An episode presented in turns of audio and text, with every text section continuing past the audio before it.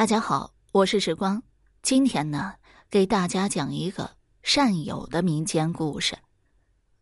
古时候，关中长安门外有一个偏僻的小村子，这个村子约有百十余户农家，周围山水环抱，林树繁密，一片葱郁美景，宛若世外桃源。这村里呢，有个中年男子，名叫徐才，祖辈都以务农为生。有一日，他在田间农忙之时，看到一个衣衫褴褛的中年男子带着个四五岁的孩童在田间哭泣。这徐才不解，便走到跟前查其原因。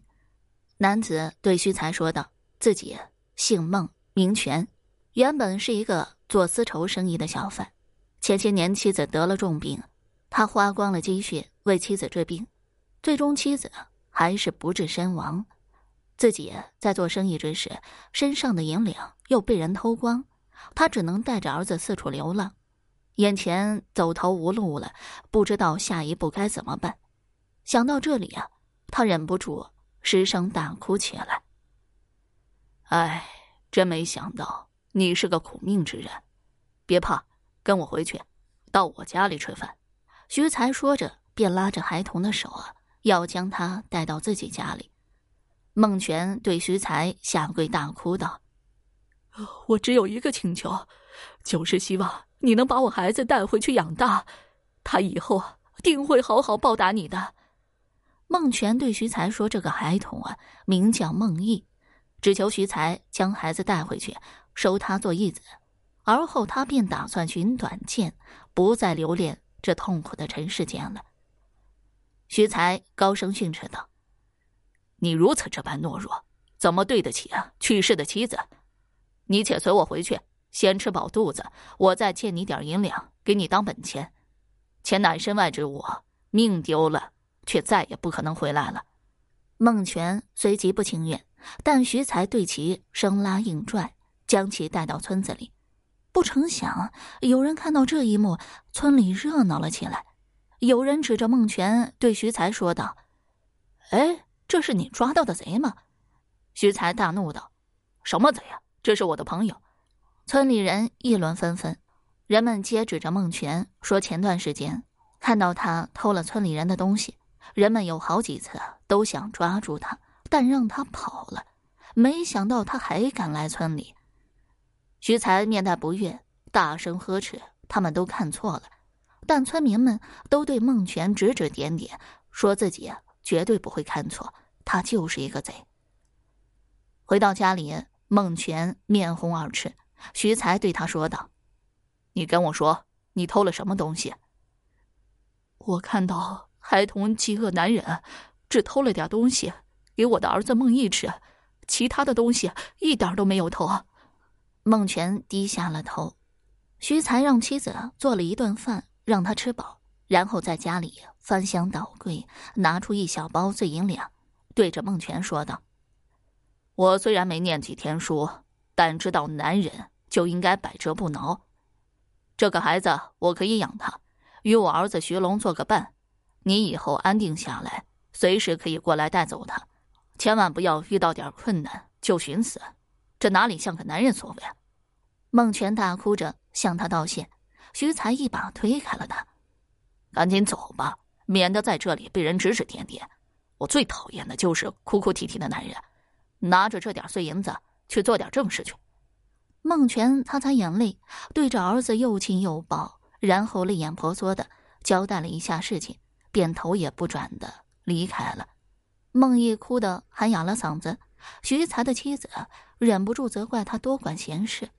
村里所有人都说徐才是个傻子，被骗了钱不说，还白白的帮人家养孩子。更有人直言了当的打击他道：“那骗子不会回来的，一定不会的。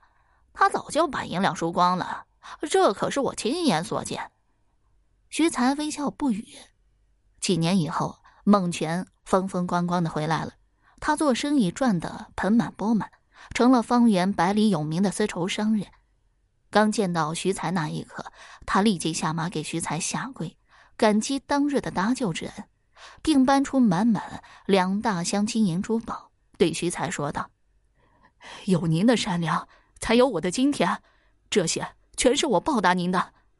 村里围观的众人见到这个场面，无比的羡慕和嫉妒。徐才却摆摆手说道：“我一辈子勤恳务农习惯了，这些银两对于我来说毫无意义。倘若你有心报答我，你就将我的孩子徐龙带回去学习经商和认字吧。”孟泉满口答应，花重金请了老师教两个孩子读书认字。他依旧每天忙于丝绸生意。当两个孩子长大以后，虽然没有考取什么功名，但跟着孟泉学着做丝绸生意。他们合伙做生意，孟泉父子俩出去跑生意，徐龙则在家里打理生意。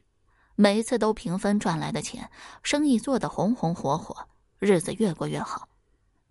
时光荏苒，犹如白驹过隙，转眼二十多年过去，徐才和孟泉都已经过了古稀之年。